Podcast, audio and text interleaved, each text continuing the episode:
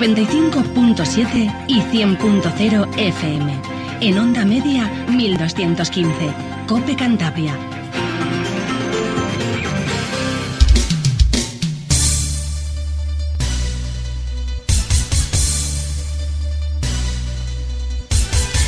Muy buenas tardes, bienvenidos amigos oyentes a este programa, esta cita semanal del espejo de la Iglesia en Cantabria y Mena.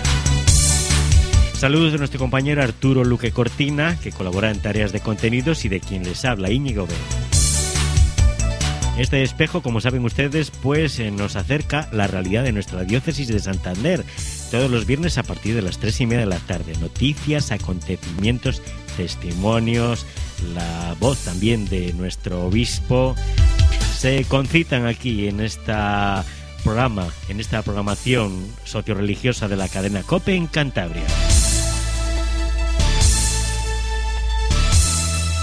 Bien, pues no tenemos nada más que añadir, pero sí eh, que nos gustaría que con su presencia auditiva pues eh, nos acompañaran con todo cariño, francamente. Dicho esto, ¿qué les parece si comenzamos? Pues adelante.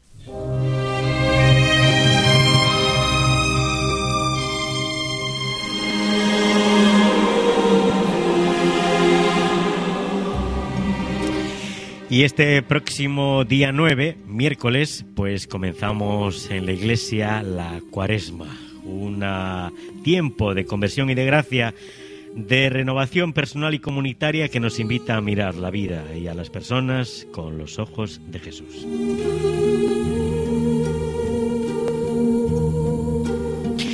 Y precisamente con motivo del inicio de la cuaresma, de este tiempo fuerte de la Iglesia, nuestro obispo, don Vicente Jiménez Zamora, ha escrito una carta pastoral en la cual, pues en definitiva, nos llama a la conversión y a la penitencia.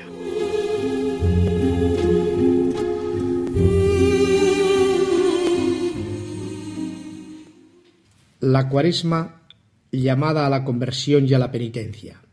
Gesto de cuaresma 2011. Ayuna, comparte, ora.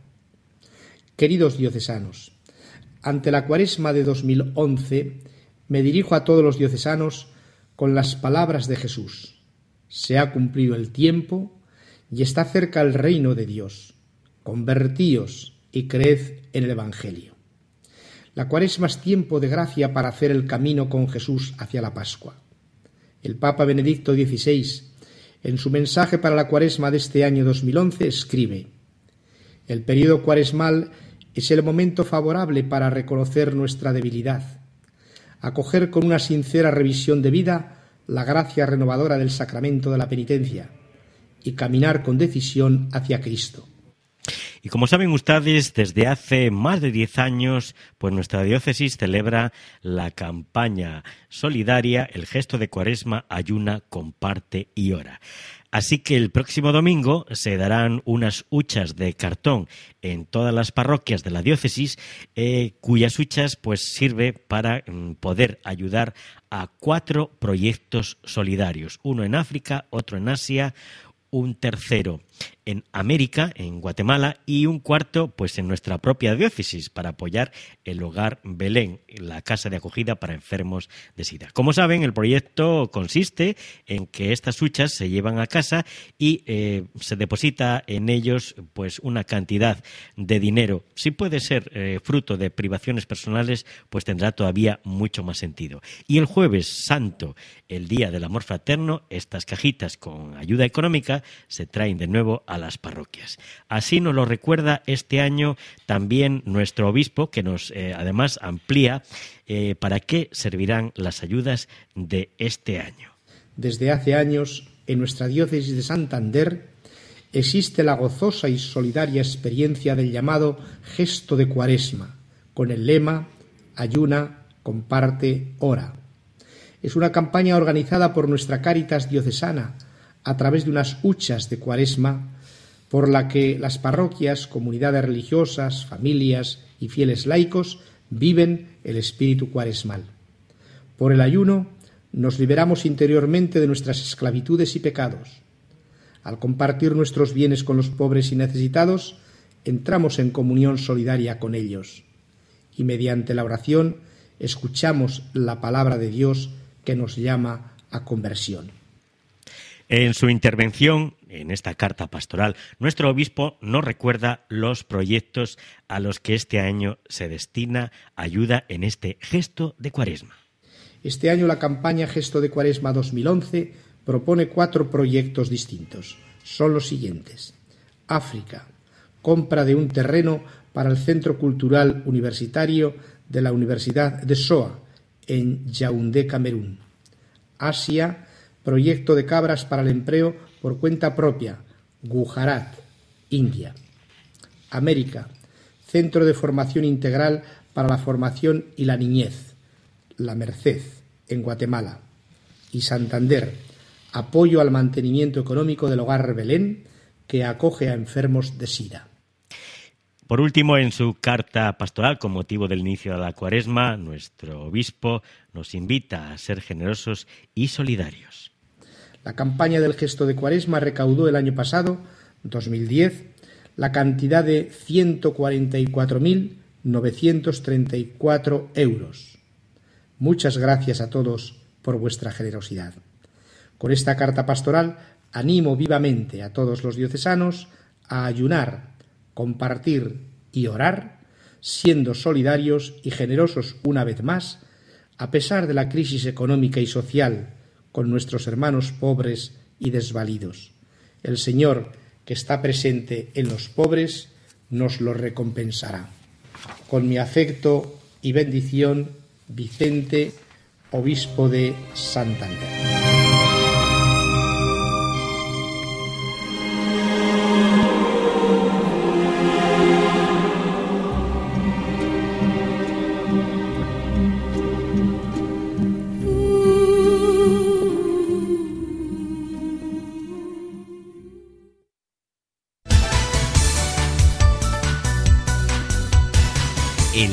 Cope El Espejo.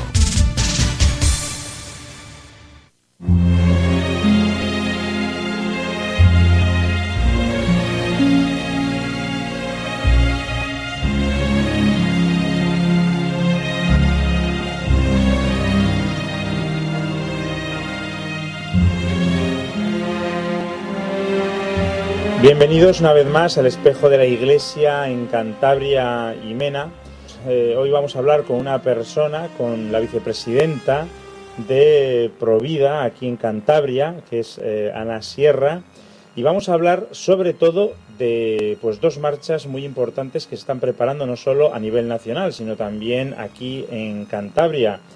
Y pues digamos que son unas manifestaciones pues, a favor de la vida con motivo del 25 de marzo, que es el Día Internacional de la Vida.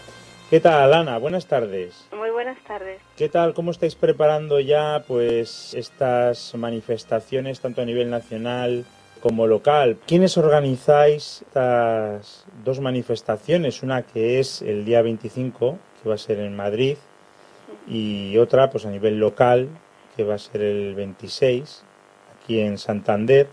¿Quiénes la organizáis? ¿Qué organizaciones y por qué? Bueno, en Madrid eh, son unas 45 asociaciones las, los que organizan el, Día Internacional, o sea, la fiesta por el, Día Internacional de la Vida. Organizan una manifestación el sábado 26 de marzo a las 12 de la mañana. Tendrán un recorrido desde la Plaza de Cibeles hasta la Puerta del Sol. Sí. Entonces, como eco de esta manifestación de Madrid, en todas las provincias españolas eh, convocamos a otras eh, concentraciones o manifestaciones. En Santander eh, será el día siguiente, que es domingo, por la mañana, a las 12 de la mañana, en la plaza del ayuntamiento, convocamos a una concentración para celebrar el Día de la Internacional de la Vida. Eh, los convocantes en Cantabria somos la Asociación Cántabra Provida, el Foro Español de la Familia en Cantabria y Derecho a Vivir. Entonces, eh, otras asociaciones que quieran apoyar esta iniciativa, pues les invitamos a que se adhieran y, colaboren con nosotros en, esta celebración. ¿De qué forma, supongo que habrá aquí gente en Cantabria que quiera acudir también a Madrid, no perderse ninguna de las concentraciones o manifestaciones? ¿Hay alguna forma de, de contactar, de quedar, de ir? ¿Hay algún Eh, autobús? O... Mira, eh, podemos facilitar, tenemos una dirección de correo electrónico Sí, que es cantabria arroba sialavida25m.org. sí. Esta página es en relación a información de la concentración de Santander, pero pueden informarse en la página web www.sialavida25m.org. Ahí está toda la manifestación de Madrid y tienen todo tipo de información. Bien. Eh, yo puedo dejar mi teléfono si quieren contactar conmigo. Sí, por favor. Eh, 680644102. Eh, si pusiéramos, si organizáramos eh, autobuses para ir hasta Madrid, pues eh, podrían eh, contactar con nosotros y, y les facilitaríamos todo lo necesario. Claro, aquí lo importante ahora es eh, enviar el correo, llamar por teléfono, pues para hacerse un poco la idea de los asistentes, ¿no?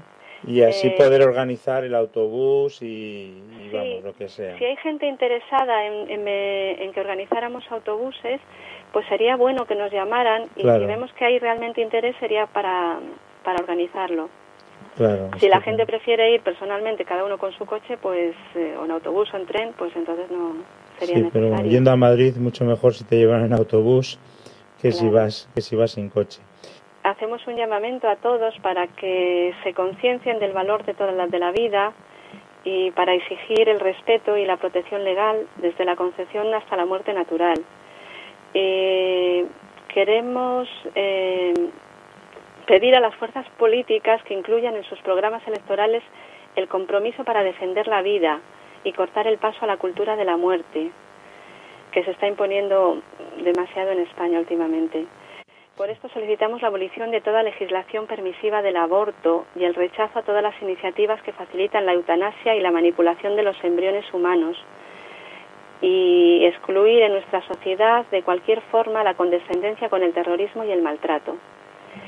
Eh, os pedimos a los medios de comunicación que difundáis una imagen positiva de la vida, de la maternidad y del embarazo. A los poderes públicos les pedimos que ayuden a la mujer embarazada y tengan políticas activas de apoyo al nacimiento de nuevas vidas. Y exigimos especial protección a los discapacitados, a los ancianos y enfermos terminales. Eh, pedimos respeto a, la del derecho de objeción de conciencia de los profesionales de la salud que se niegan a colaborar con cualquier práctica que atenta contra la vida humana, como el aborto y la eutanasia. Y respaldamos con admiración a las fuerzas del orden que combaten el terrorismo, los crímenes de sangre y el maltrato. Por esto invitamos a todos a trabajar activamente por la defensa de la vida y de la familia, de forma individual o uniendo nuestras voces a las organizaciones que luchan por estos ideales. Y como he dicho antes, invitamos a otras asociaciones que apoyen esta convocatoria para que se unan a nosotros y hagamos oír claramente a todos que merece la pena la vida, que tenemos que defenderla y que todos estamos comprometidos con la vida.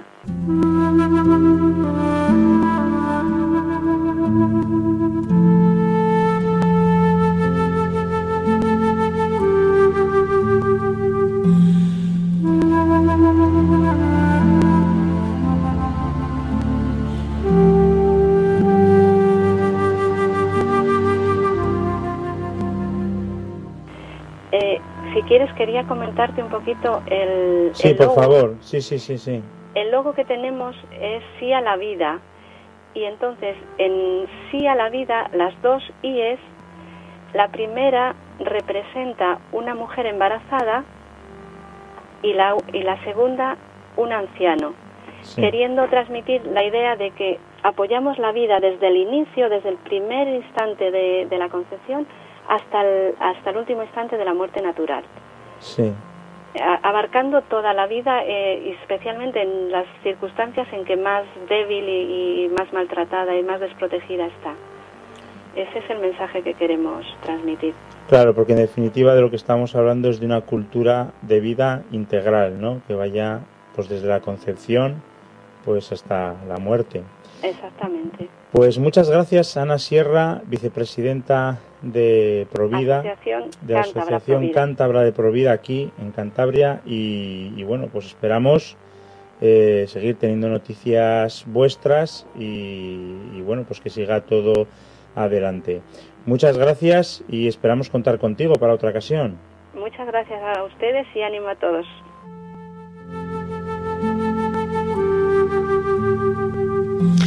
Bien, pues las personas que estén interesadas en esta actividad pueden obtener información en este teléfono, eh, que es el de la vicepresidenta de Provida aquí en Cantabria, Ana Sierra, la que hemos escuchado. Su teléfono es el 680-644-102. Vamos a repetir, 680-644-102 y también pues se pueden encontrar información en esta página web 3W, ahora todo junto, si a la vida 25m, repito, si a la vida 25m.org. Bien, pues es, eh, este es, eh, digamos, las maneras de contactar, por si acaso, pues eh, podría incluso fletarse algún autobús, que siempre es preferible viajar todos juntos a Madrid para participar en esta manifestación que se pide un sí a la vida.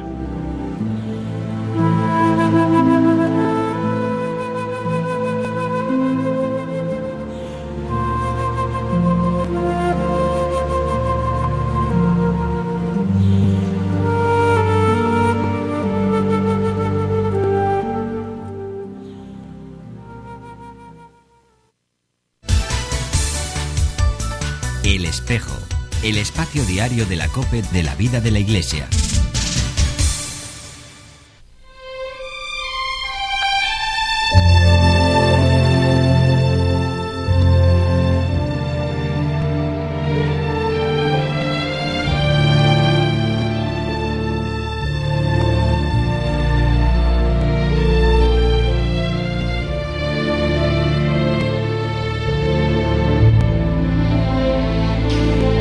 Si recuerdan ustedes, hace algunas semanas la Iglesia Católica celebraba la Semana de Oración por la Unidad de los Cristianos, también conocida como el, el Octavario. Se trata de un gesto ecuménico mediante el cual, a lo largo de ocho días, se reza para pedir al Señor el don de la unidad para todas las confesiones cristianas. Y precisamente dentro del ecumenismo queremos ofrecerles a ustedes una noticia de carácter ecuménico. Y es que el pasado viernes se inauguró una iglesia evangélica en Torrelavega a la que fue invitado nuestro delegado diocesano de ecumenismo, el padre franciscano don Jesús Bilbao, que acudió en representación de nuestro obispo don Vicente Jiménez. Por tal motivo, hoy hablamos con uno de los pastores de la Iglesia Evangélica, don Julio García Celorio, con el que la diócesis además celebra muchos actos ecuménicos conjuntos. La inauguración pues fue aprovechada para la ordenación de cinco ancianos en la iglesia que los evangelistas tienen en Peñacastillo, por otro lado.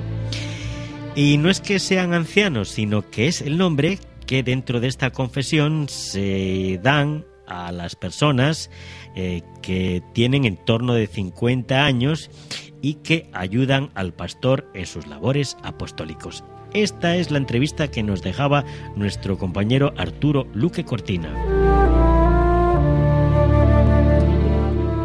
Muy buenas tardes, bienvenidos una vez más al Espejo de la Iglesia en Cantabria y Mena.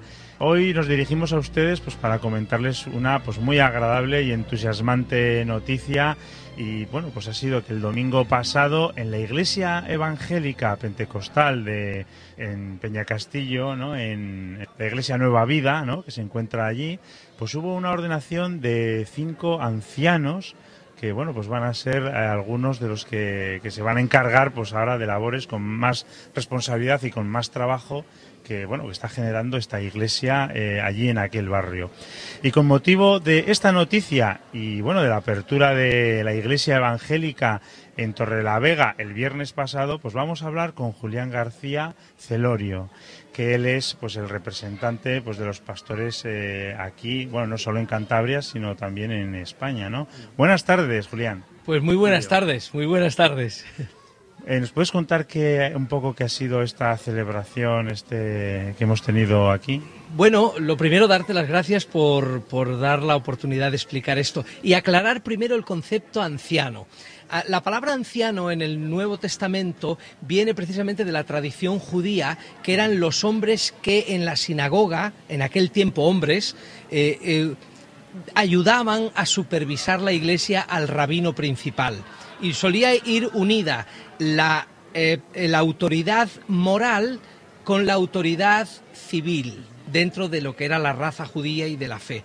Eh, el apóstol Pablo, que es el que más habla de esto, en las cartas y en los hechos de los apóstoles nos, nos dice que iban por las iglesias estableciendo ancianos. Yo le llamaría más bien presbíteros. ¿Eh? Sería una figura de ayuda al pastor principal, al presbítero principal, al primo inter pares, ¿no? Uno igual, pero un poquito por encima, supervisor. Y la función es puramente supervisores, instructores bíblicos, consejeros pastorales y todo este tipo de cosas que puede ser muy necesario en un crecimiento de iglesia. Eh, tengo que aclarar que han sido ordenadas tres mujeres y dos hombres. Es decir, una cosa curiosa, ¿no?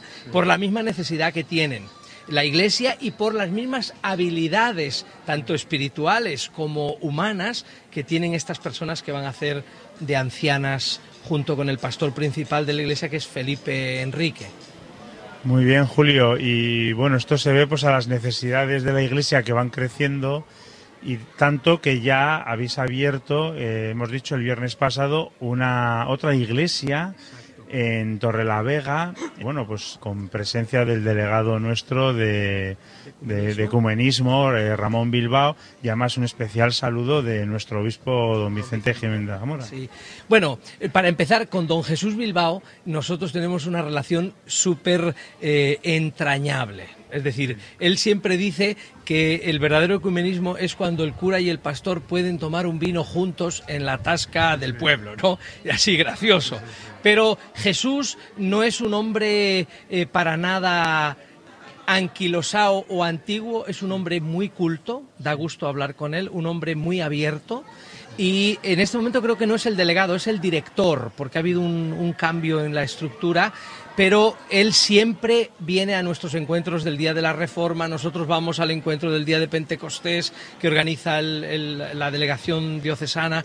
Eh, la razón por la que estamos abriendo iglesias cada vez más grandes, porque en Torrelavega empezamos en el año 95 eh, con una capillita pequeña que apenas un año ya se quedó pequeña, pero eh, tenemos niños, bastante juventud y sobre todo mucha necesidad social.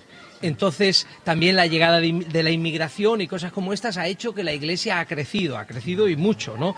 Entonces, cada vez necesitamos más locales. En Colindres se inauguró, igualmente también intentamos, puesto que es más lo que nos une que lo que nos separa, o, o, o, en palabras de San Agustín, en lo fundamental unidad, en lo no fundamental libertad y en todo lo demás amor, procuramos tener buena relación con los sacerdotes de los sitios donde estamos establecidos, porque creo que no está el horno para bollos. Es decir, con lo que está cayendo, con la ausencia de la gente de las iglesias, con, con el enfriamiento espiritual, hace falta que aquellos que decimos y que creemos de verdad en Cristo, a pesar de nuestras carencias, pues por lo menos nos tratemos con amor, con respeto, con dignidad. Pues muy bien, muchas gracias, Julio García Celorio.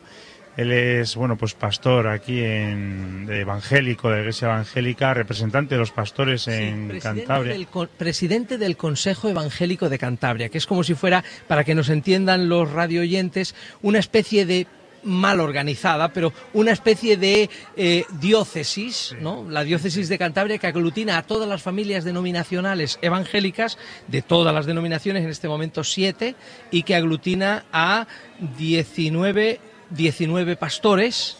Y otras tantas iglesias, aparte del ministerio en las prisiones, que es un departamento en sí mismo.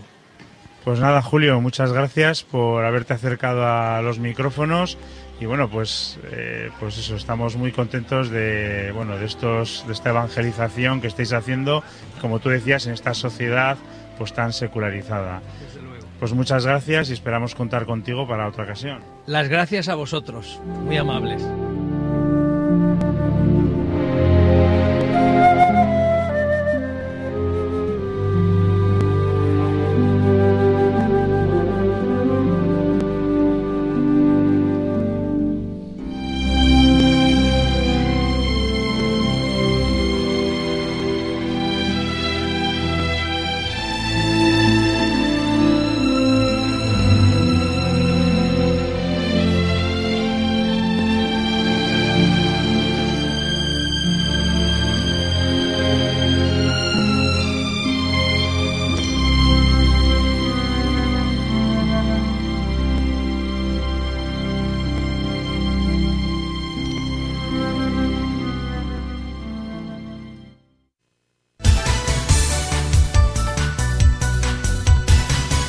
Cadena Cope, El Espejo.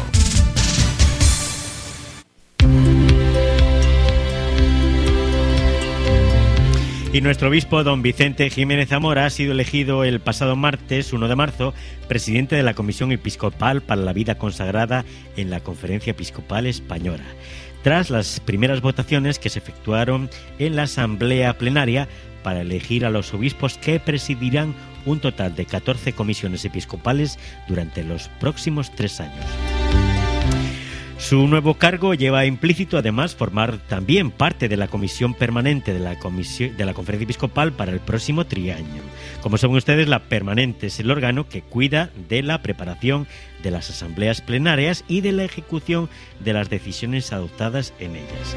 Nada más recibir esta, o mejor dicho, a las pocas horas de recibir esta nueva responsabilidad en la conferencia episcopal, nos poníamos en contacto con nuestro obispo a través del hilo telefónico y estas eran sus primeras impresiones. ¿Qué significa esta presidencia, don Vicente? Pues para mí me ha cogido de sorpresa porque no esperaba este nombramiento, esta elección por parte de mis hermanos los obispos en el seno de la Conferencia Episcopal Española, donde estamos renovando los distintos cargos, desde la presidencia, vicepresidencia, el Ejecutivo y todas las comisiones y subcomisiones, excepto la Secretaría General.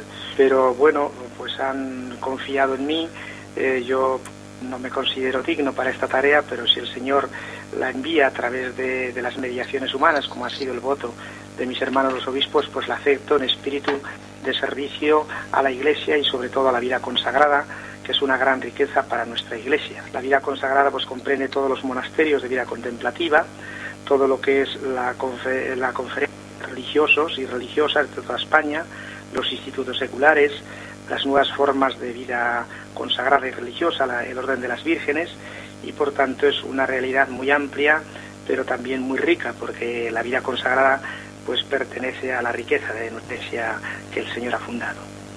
Este cargo también pues le coloca automáticamente a pasar parte de la comisión permanente de la Conferencia Episcopal Española. Eh, recuérdenos eh, cuál es eh, la labor de la comisión permanente. La permanente pues está compuesta por el presidente, el vicepresidente, el secretario, cuatro miembros más del Ejecutivo y luego los eh, presidentes de las 14 comisiones episcopales y de las presidentes de las subcomisiones. Es el órgano entre la plenaria y el ejecutivo que tiene pues una responsabilidad mayor para preparar el orden del día de las sesiones y tratar también aquellos asuntos que por la urgencia o la importancia del tema pues no da tiempo a tratarlos en la plenaria que suele ser dos veces al año. De ahí que pues la permanente es la que da el visto bueno a muchos documentos, la que prepara eh, pues todo el rollo de una asamblea plenaria que siempre es muy densa en temática y en acuerdos y en documentos. Esto me va a exigir pues una dedicación, de, aparte de todas las tareas propias de nuestra diócesis de Santander, como obispo y pastor, pues el estar también presente en las sesiones de la comisión permanente y luego en la actividad propia ya de la propia comisión para la vida consagrada, que no faltará trabajo. Pues nuestra enhorabuena para nuestro pastor por haberse elegido esta mm, responsabilidad, el, eh, obispo encargado y presidente de la mm, Comisión Episcopal para la Vida Consagrada en las recientes elecciones de la plenaria de la Conferencia Episcopal Española. No tenemos tiempo para más, pero sí recordarles que este próximo día 9 es el miércoles de ceniza pues eh, día de ayuno y abstinencia y también pues un momento para eh, convertir nuestros corazones y mirarlo, como decía nuestro Papa Benito XVI, mm, pues tanto a la comunidad como a las personas con los ojos del Señor Jesucristo. Saludos de nuestro compañero Arturo Luque Cortina, que colabora en tareas de contenidos y de quien les ha hablado Íñigo Ben. Que tengan ustedes una semana muy positiva. Esto fue el espejo de la iglesia en Cantabrimena, que estará el próximo viernes a las 3 y media de la tarde en Cope Cantabria. Adiós.